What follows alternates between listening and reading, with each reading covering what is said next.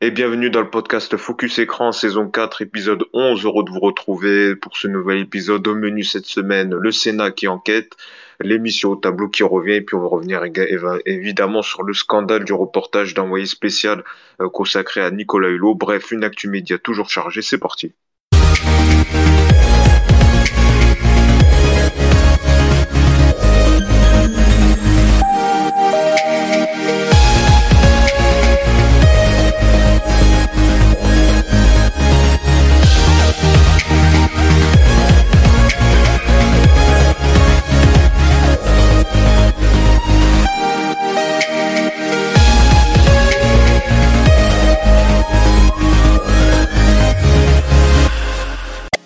Et c'est parti donc pour ce nouvel épisode Focus Écran à retrouver euh, sur toutes les plateformes Spotify, Apple Podcast ou encore euh, Google Podcast. Euh, donc pour débriefer toute l'actu média avec une bande de chroniqueurs que je vais vous présenter dans un instant. Vous allez retrouver vos rubriques habituelles avec le récap média de la semaine on va revenir sur les principales infos médias de la semaine voit également la seconde partie, ça fait débat, les sujets brûlants de la planète média. On a sélectionné deux sujets euh, qui ont fait beaucoup parler, notamment le sujet donc euh, sur le reportage d'envoyé spécial consacré à Nicolas Hulot. Et puis on fera un bilan de danse euh, avec les stars. Et puis à la fin, évidemment, le jeu de la fin où je proposerai aux chroniqueurs de retrouver une personnalité qui a fait l'actu média à l'aide de trois mots indices. Et justement, je vais présenter la bande de chroniqueurs qui m'accompagne cette semaine. J'ai Nicolas. Salut Nicolas. Bonjour Yacine, bonjour à tous. Merci d'être avec nous, également avec nous Antoine. Salut Antoine. Salut Yacine, salut à tous, salut à toutes. Merci d'être avec nous. Et puis enfin on a Damien. Salut Damien. Salut Yacine, bonjour à tous. Voilà, c'est donc euh, les présentations sont faites. On passe tout de suite au récap média. C'est parti.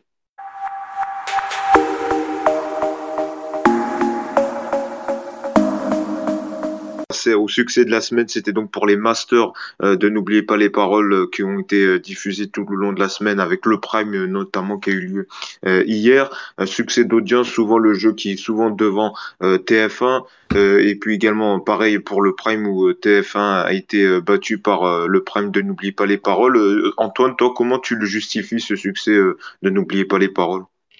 Eh bien, écoute, n'oubliez pas la parole. Tout d'abord, c'est un jeu, un jeu qui est diffusé à une horaire que tout le monde peut, qui est très accessible. Euh, d'autre part, c'est vrai que les gens suivent le jeu en semaine et donc le retrouver en prime un samedi soir, forcément, ça attire des gens, euh, notamment ceux qui ont suivi toute la semaine, ont envie de voir la fin et le dénouement. Euh, on s'aperçoit donc que c'est donc le maestro Tony qui a gagné euh, c'est Master 2021 avec un trophée et un voyage pour Zanzibar euh, et bien sûr de l'argent. Euh, on a vu notamment euh, des maestros chanter comme euh, comme une sorte de chorale avec accompagnant, en accompagnant tous les maestros qui étaient sur le plateau.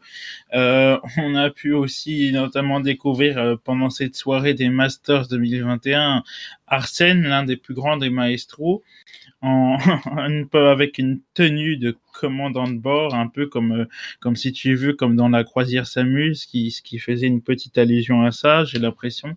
Enfin ça c'est ce qu'il disait sur le plateau. On a eu aussi des petites anecdotes entre les maestros, euh, les moments où ils ont perdu ou gagné à la même chanson et la même chanson, je le rappelle pour ceux qui ne connaissent pas, c'est que du par cœur pour les maestros. Quand les paroles sont en blanc, ça veut dire qu'elles s'affichent sur un écran et que les maestros le voient. Quand elles deviennent en jaune, ce sont les paroles que les maestros connaissent par cœur. Elles ne sont pas affichées sur le plateau et puis je peux vous le confirmer puisque j'ai déjà été sur place. Hein. J'ai déjà assisté à ces masters euh, en vrai. L'ambiance, elle est bonne. On a vu qu'il y avait des ambianceurs et, sur les, et, tout et sur les maestros. Donc, euh, pourquoi il y a aussi un, vrai succès qu'en période ah, normale hmm. euh, Est-ce eh que c'est le fait qu'on s'attache aux champions? Eh bien, pas tout à fait, Yacine. En fait, si tu veux, si c'est pas c'est véritablement un attachement. Enfin, c'est c'est c'est-à-dire que pour eux, euh, c'est une sorte de grande famille, mais euh, pour nous téléspectateurs, euh, si je peux me permettre de prendre cet avis, les gens, ils aiment bien retrouver ces maestros, comme on dit, parce que ils ont des connaissances, mais vraiment énormes. Ils apprennent les chansons vraiment par cœur, ils ne se trompent pas, et ça fait une sorte de continuité dans l'émission et, et, c'est terriblement, ça fait du bien et ça chante moins faux peut-être aussi que, que d'habitude. Bon, c'est vrai qu'il y a par exemple euh, euh, Kevin, le maestro, qui était l'un des plus grands des maestros avant d'être détrôné par Caroline. Euh, il chante pas pas vraiment si bien que ça, mais vu qu'il connaît par cœur, les gens les gens s'en fichent finalement. Mais euh, c'est vrai qu'il y, a un doute parfois entre chanter bien, pas chanter bien, ou connaître simplement les paroles. Mais bon, le jeu de toute façon, c'est de le but du jeu est de retrouver les paroles. Hein. C'est pas forcément de chanter bon ou faux. Hein. Voilà. Merci Antoine pour un, un, avis de Damien peut-être sur ça? Oui, on va voir. Ben, je... oh, ben, tu vas me voler ma place d'ici des Ah non, non. je veux devenir animateur. Ah, ben, je te laisse avec grand plaisir. Ça m'intéressait, Yacine, excuse-moi. ben, justement, ben, tu m'as pris de court. J'allais demander justement à Damien aussi euh, ce qu'il en pense de cette période avec les maestros. Et, puis, euh, et puis souvent euh, TF1 qui est battu, que ça soit en access, mais également en oui, prime. Oui, la chanson secrète, hein, je crois, sur la, la même soirée. Eh ben, moi, je, te, je, te, rejoins un peu, Yacine, sur ton analyse. C'est vrai que c'est l'une des rares émissions télé qui parvient encore à créer un réel attachement euh, pour ses champions, ses maestros. Et les fans de l'émission, comme Antoine, voilà, on vient de l'entendre, se souviennent des plus grands champions et ont envie finalement de les revoir. Euh, ce sont des, des, femmes, des femmes et des hommes qui ont fait l'histoire finalement du, et le succès du programme. Et, euh, et le dernier point intéressant, je trouve, c'est que entre chaque master, il y a des nouveaux euh, candidats, des nouveaux entrants qui prennent place à la compétition, puisqu'ils sont parvenus à dépasser des anciens maestros.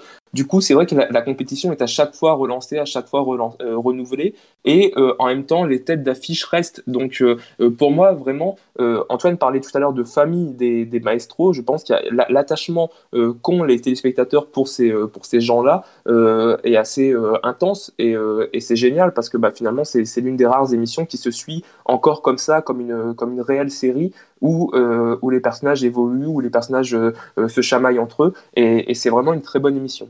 Notre sujet, tout de suite, on va parler euh, de l'anniversaire de la semaine. C'était donc euh, l'émission euh, L'heure des pros qui fêtait donc ses 5 ans cette semaine. Donc, on le rappelle, l'émission présentée par Pascal Pro a débuté en novembre 2016 devant quasiment 100 000 téléspectateurs et maintenant l'émission réunit plus de 300 000 téléspectateurs, soit 11% du public. L'émission avec sa version le soir cartonne avec également plus de 800 000 euh, téléspectateurs, ce succès, 5 ans euh, de l'ordre des. Je sais que toi, Nicolas, par exemple, tu très fidèle euh, à cette émission de, débat.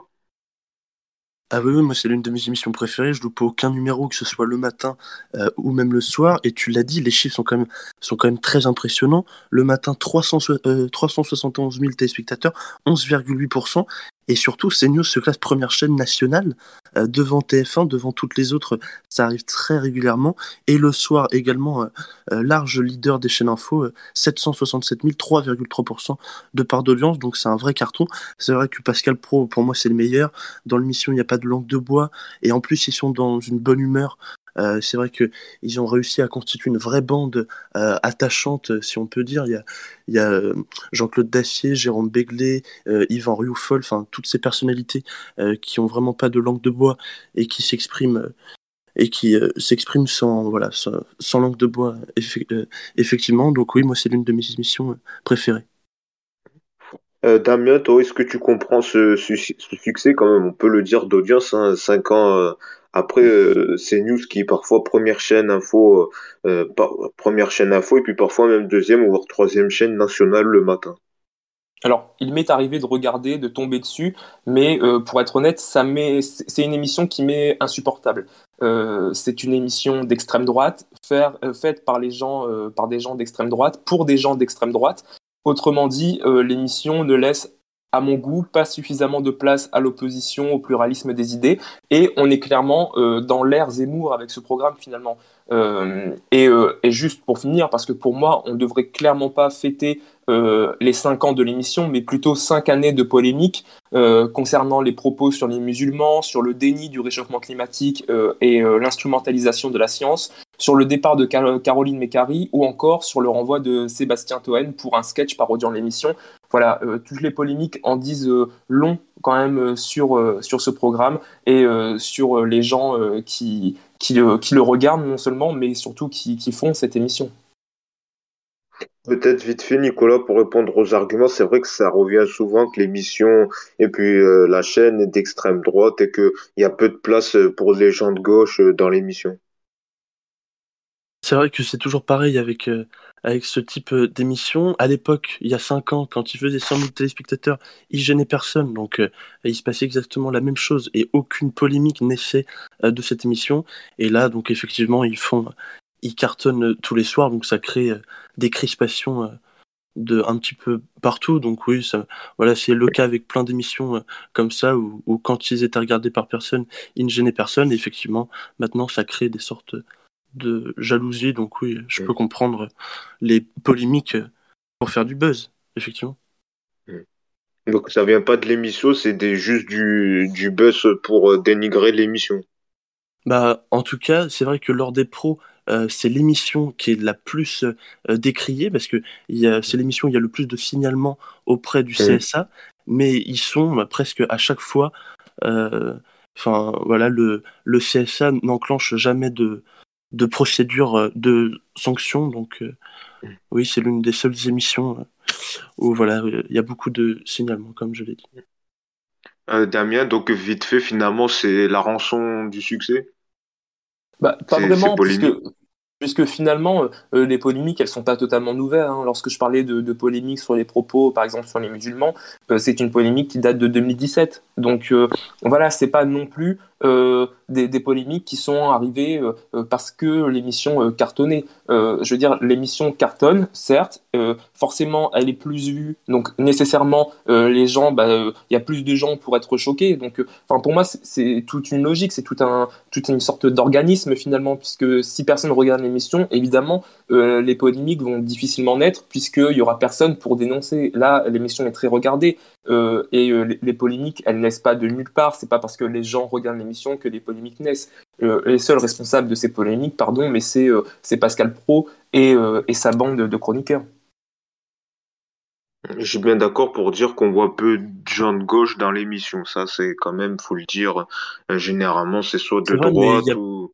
C'est vrai que mais il y a plein d'émissions et je leur reproche pas, mais c'est à vous où il y a que des gens de gauche et là on c'est pas autant décrié vous voyez ce que je veux dire donc moi je oui, ça c'est vrai je suis d'accord de gauche mais il y a tellement d'émissions mmh. où quand même euh, la gauche est mmh. surreprésentée et là bon, bah, effectivement dans le PAF il y en a une où oui euh, la droite est un peu plus euh, représentée mais bon mmh. on, va pas crier sur cette seule émission il faut bien qu'il y en a peut-être que les, sujets les sujets évoqués non plus enfin ne, ne, sont pas les mêmes non plus je veux dire enfin dans cet avou pardon on va pas chercher à ce point des, des sujets sensibles des sujets polémiques, et surtout, euh, moi j'ai jamais vu euh, Anne-Elisabeth Lemoine euh, agresser un chroniqueur en plateau parce qu'elle est pas parce que le chroniqueur exprime une opinion qui était contraire à la sienne. Je veux dire, c'est vrai que Pascal Pro est très caricatural et, mine de rien, les, polémiques ne naissent Après, c'est une partie de show aussi, non? C'est vrai que c'est le show, de l'émission. Et, et je, et je trouve de moins en moins, enfin, il s'est un petit peu calmé. C'est vrai qu'il y a une saison mmh. où il pouvait sortir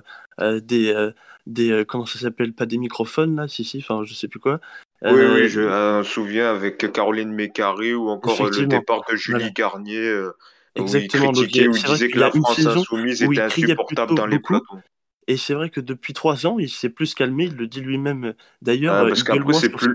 Mais oui, il y, a, il y a une part de show eu... pour les, pour les téléspectateurs. Parce qu'il y a eu aussi un changement du public des invités qui venaient. Je trouve qu'il y avait un public plus diversifié de, de sa création jusqu'à 2019 ou 2019 où je trouve il y a eu un point de bascule euh, sur la programmation des invités qui n'est plus la même avec l'arrivée d'Éric Zemmour où c'était euh, plus de gens de droite voire d'extrême droite.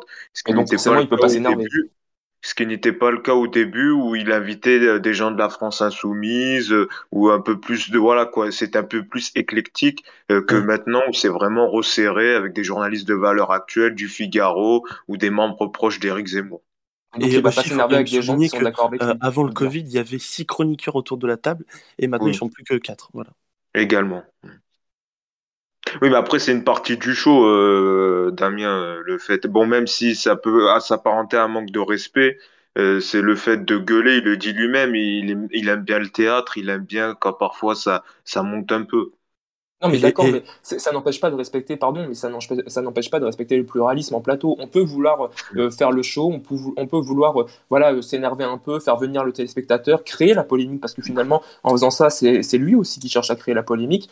toutefois, on, se doit quand même de respecter une certaine forme de pluralisme, pardon, mais lorsque Nicolas dit que, voilà, sur C'est à vous, il n'y a, a, que des, des gens de gauche, et, et ben je ne le reproche pas. Hein.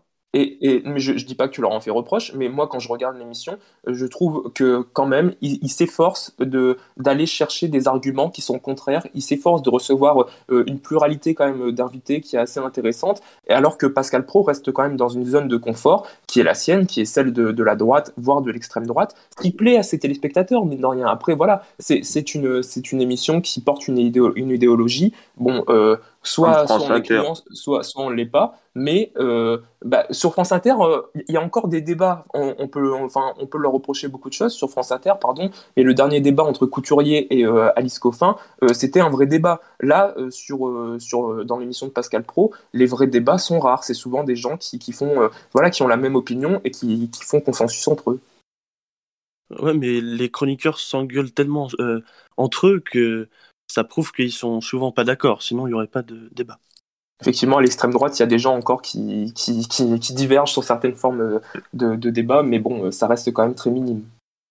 Voilà donc pour ce point sur euh, l'ordre des proches. Bon, c'est vrai que c'était un sujet euh, euh, brûlant, mais bon, voilà donc pour ce sujet, donc cet anniversaire est quand même au niveau audience, ça reste quand même un gros succès pour cette émission de débat. On passe tout de suite au ça fait débat. C'est parti.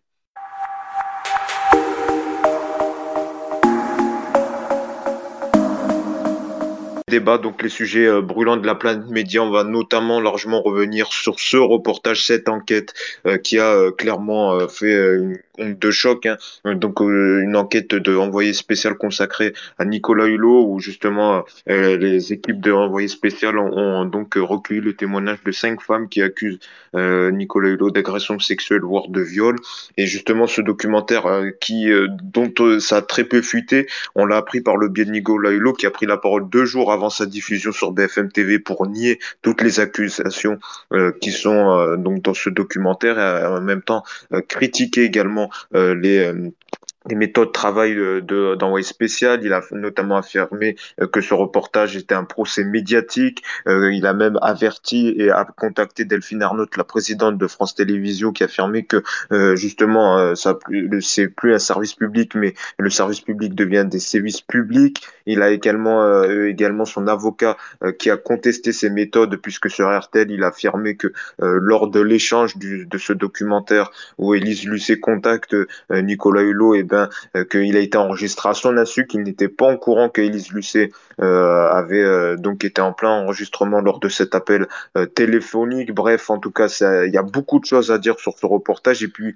niveau audience, ça a été un vrai succès puisque plus de 3 millions de téléspectateurs étaient devant cette enquête. Ça soit 16% du public. C'est clairement, clairement un record d'audience. Le magazine était devant la série TF1 qui fait un gros bid ou encore M6 qui est plutôt correct avec le meilleur pâtissier. Donc, c'est même leur record d'audience. Vous, qu'est-ce que vous en avez pensé sur ce reportage? Est-ce que c'est vrai que c'est compliqué même euh, des gens de France Télévisions Je pense notamment à Thomas Soto qui a dit qu'il préférait, euh, qui a fait un tweet en disant qu'il préférait la, présomption d'innocence à la présomption de culpabilité. Donc même au sein de France Télévisions.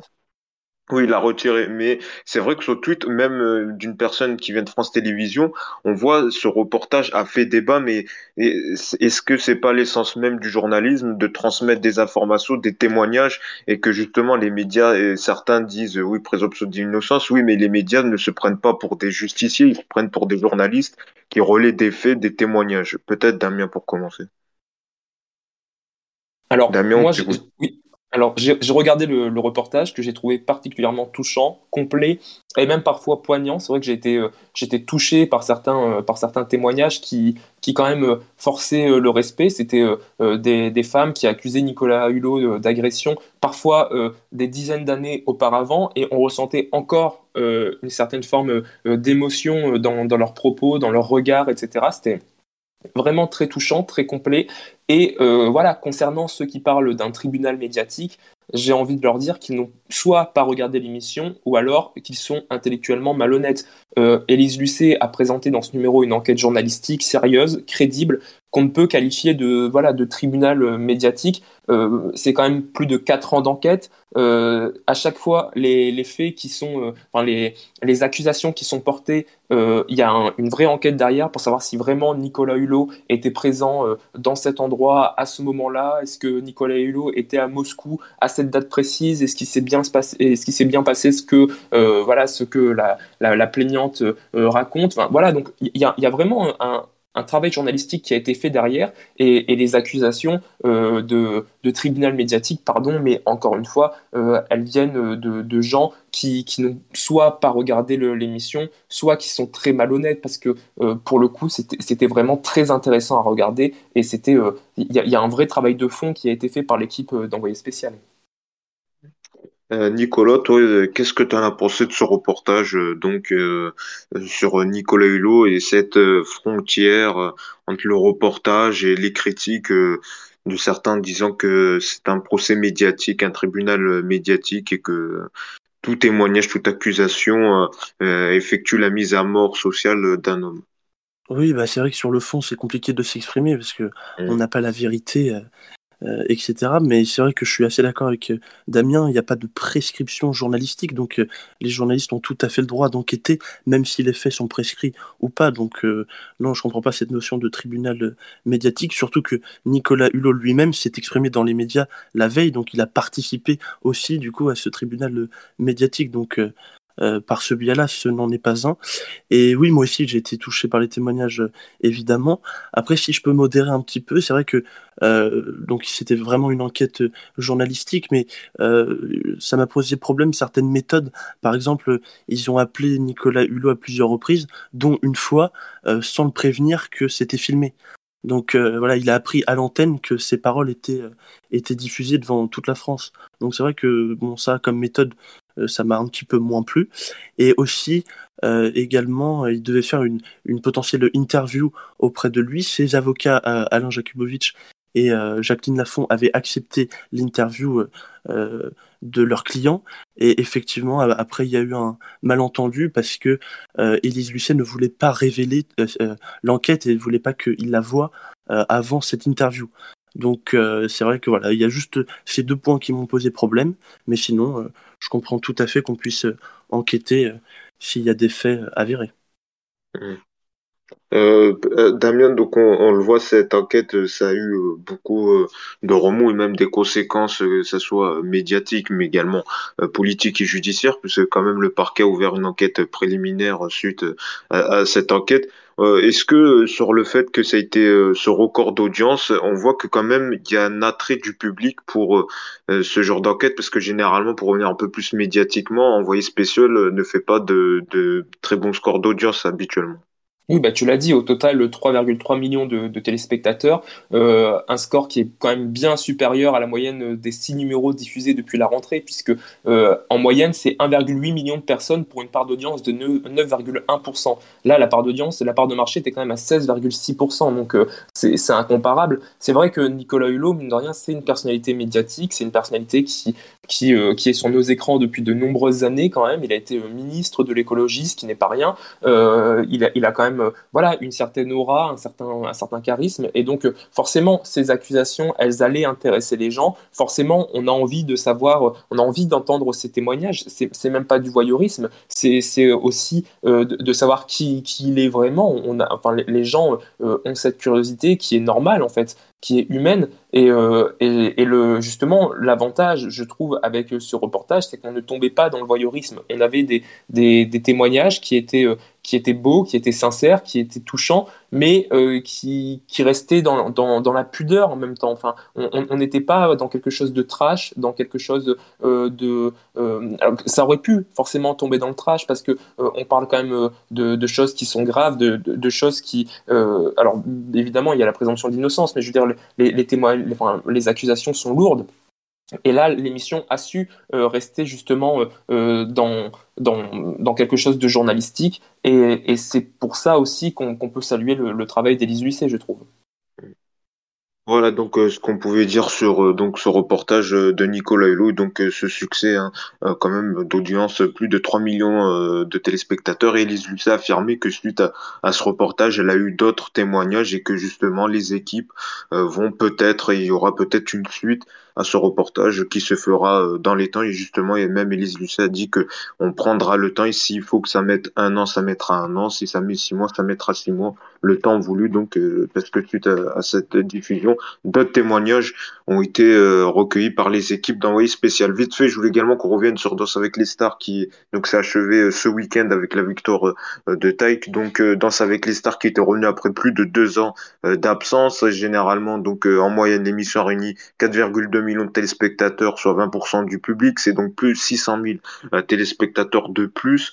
Une nouvelle saison est d'ores et déjà actée puisque le DG, le directeur général de TF1 a confirmé euh, qu'une nouvelle saison aura lieu. C'était un peu certain, je lisais ça dans les colonnes du Parisien, c'était un peu la saison de la dernière chance pour euh, Danse avec les stars. Alors est-ce que euh, Danse avec les stars, ça vous a plu cette saison, Nicolas Qu'est-ce que tu en as pensé toi? Avec beaucoup de changements, hein, que ce soit sur le plateau, mais également sur le jury ou encore avec euh, Camille Combal. C'est vrai que là, le casting était, euh, était rajeuni. Hein. Jamais il y a eu autant de jeunes euh, en tant que star. C'est vrai que Michou est devenu, euh, Michou était déjà un phénomène auprès des jeunes, et là il est devenu, j'ai l'impression, un phénomène euh, au niveau du public dans son ensemble. Donc c'est vrai que le casting j'ai plutôt bien aimé, c'était une bonne idée de le rajeunir. Après Camille Combal évidemment au top, euh, je vais pas m'éterniser sur ça. Après bon, il y a eu plusieurs déceptions, notamment Jean-Paul Gaultier qui connaît la danse comme moi je m'y connais en Égypte antique. Euh, après, il y avait également euh, euh, les règles. C'est vrai que les règles étaient, on avait l'impression qu'elles étaient adaptées au fur et à mesure. En finale, on n'avait pas l'habitude de voir ça, que le premier soit éliminé par le jury. Enfin, au fur et à mesure des semaines, j'avais l'impression que voilà, ils voulaient garder ceux qui voulaient garder, donc ils adaptaient les règles en fonction de ça. Et puis quand même, ils ont quand même réussi à créer le manque au niveau du desk et des pancartes. Donc j'espère vraiment qu'en saison 12, ils seront de retour. Et puis également préciser que maintenant c'était le vendredi et la saison dernière c'était euh, le samedi, changement de jour. Antoine aussi, tu voulais dire un mot, euh, quel bilan tu fais toi de, cette saison de danse avec les stars? On, Donc on note chez Nicolas une déception pour Jean-Paul Gaultier, est-ce que c'est pareil pour toi? Est-ce qu'il t'a déçu euh, en tant que jury? Alors euh, moi, euh, Jean-Paul Gaultier, euh, Yacine, il m'a pas pas tellement déçu. Bon, c'est vrai que lui, c'est plutôt la mode, on sait on sait bien, hein. mais ses avis peuvent être quand même intéressants à, à écouter. bon, c'est vrai qu'il joue plutôt sur la positivité que la négativité, et donc par rapport aux autres membres du jury, ça fait une sorte d'équilibre, si tu veux, parce que ça fait quand même du bien d'avoir une personne qui donne des avis positifs que négatifs, comme parfois Chris Marquez, qui peut être assez c'est dur hein, quelquefois, euh, ou bien Denisa Ikonomova, euh, mais de toute façon cette saison était quand même assez bien faite. Le décor était top, l'animateur excellent, le débrief c'était super. Euh, d'ailleurs Karine Ferry, je sais pas si on pourra la retrouver l'année prochaine, c'est pas sûr mais euh, ça fait du bien quand on la voit, en tout cas, de toute façon, elle rayonnante, etc. Euh, quant aux danseurs et aux danseuses, c'est vrai qu'il y a eu le phénomène Michou qui a, été incroyable, mais c'est vrai quand même que Taïk et Fovoto, franchement, c'était le duo de l'année. Ils ont eu 10 euh, de chaque juge sur 10 lors du prime, lors de la finale. donc c'était une performance inégalée. Hein. Ils pouvaient pas faire mieux les autres quand ils avaient 10 euh, sur 10 à chaque euh, juge. Hein.